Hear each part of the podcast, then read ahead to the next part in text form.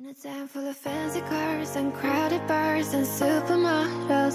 exactly the way it did inside my head when I dreamed about it All the things I could live without, I need them out, cause they're all around me Only thing that I can't afford 嗨，各位同学，大家早上好，我是姚老师，欢迎来到今天这一期的英语口语每日养成。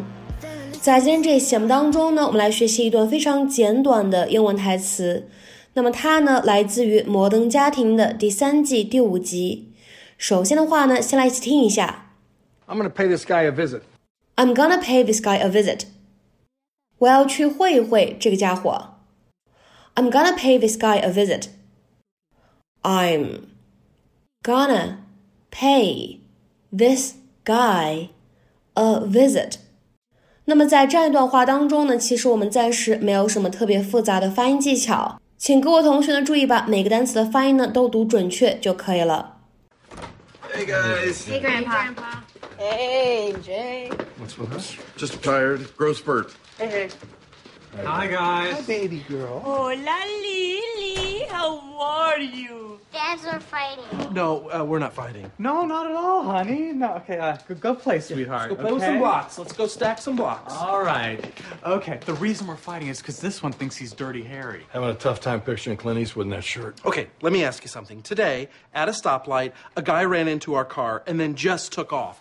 I wanted to chase after him. Mitchell. Kept a level head and called the police. Police. Aren't they too busy winning the war on drugs? Okay, so which one of us did the right thing? Hit and run. Got to chase him down. I chase the people all the time. Uh, no, no, that, that's irresponsible and dangerous. Okay, well, what if he had been armed? He wasn't armed. He had a Hillary bumper sticker. This isn't an isolated incident. This morning, he flipped out at somebody at the Muppet movie. You saw the Muppet movie without me? Oh, oh no. No, honey, just the first two numbers. No, Lily. Hi, hi, hi. Phil, where are you, honey? Nice to talk to you. Do you know what our daughter did? Nothing. She's fine. She's reading. No, not her. Haley. Haley! Come over here. I want to talk to you. There she is. Not a scratch on her. You have something you want to say to us? Uh. Hmm, let me help you out here. Fake IDs. What? Mm-hmm. Haley tried to get her and her friends some fake IDs. I wasn't going to use them for drinking. We just wanted to get into this club to see a band. She took a bunch of money from them and then she lost it. How much? $900. oh my god! It's Oh, not my fault. I gave money to this guy. He's the one who ripped us off.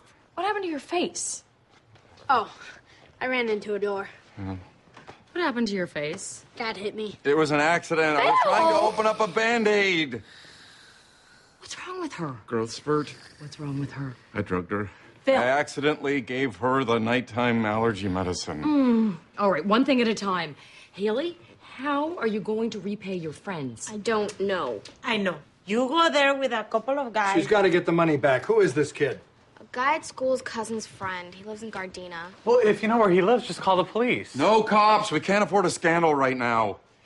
Claire's running for town council. That was before, when I thought you could take care of the children. I take my eye off the ball for one minute, and I've got one in a coma, one with a black eye, and one running a crime ring. Well, to be fair, Haley started her crime ring when your eye was still on the ball. It's not a crime ring. I just gotta get my hands on that $900. I know how the mafia will handle this.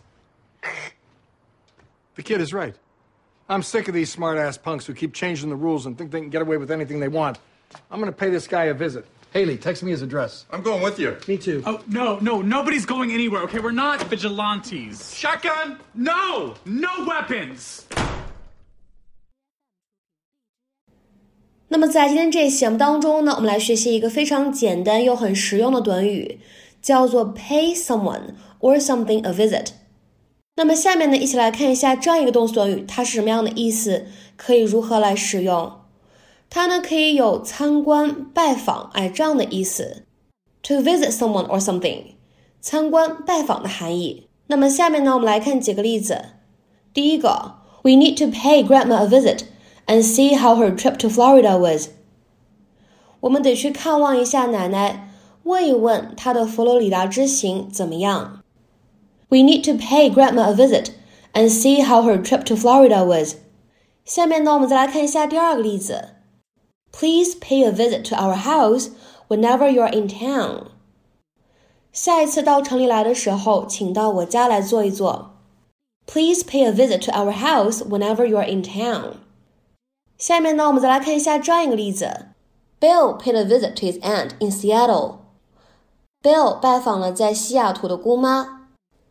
Bill paid a visit to his aunt in Seattle.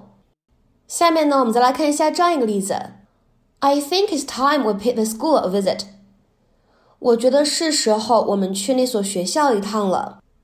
I think it's time we pay the school a visit.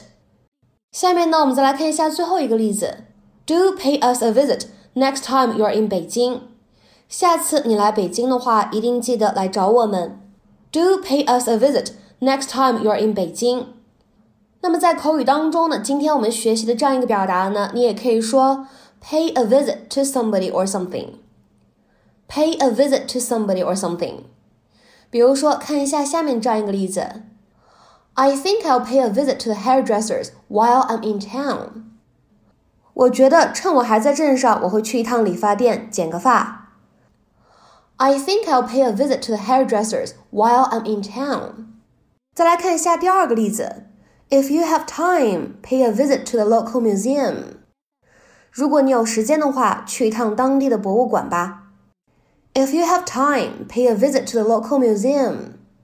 好，那么在今天节目的末尾呢，请各位同学尝试翻译以下句子，并留言在文章的留言区。I decided to pay my folks a visit. I decided to pay my folks a visit. 那么这样一个句子应该如何去做一个简短的翻译呢？期待各位同学的踊跃发言。我们今天这节目的分享呢，就先到这里。See you.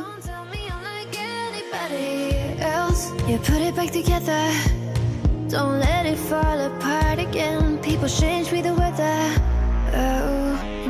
Full of fancy cars and crowded bars and supermodels. Looks exactly the way it did inside my head when.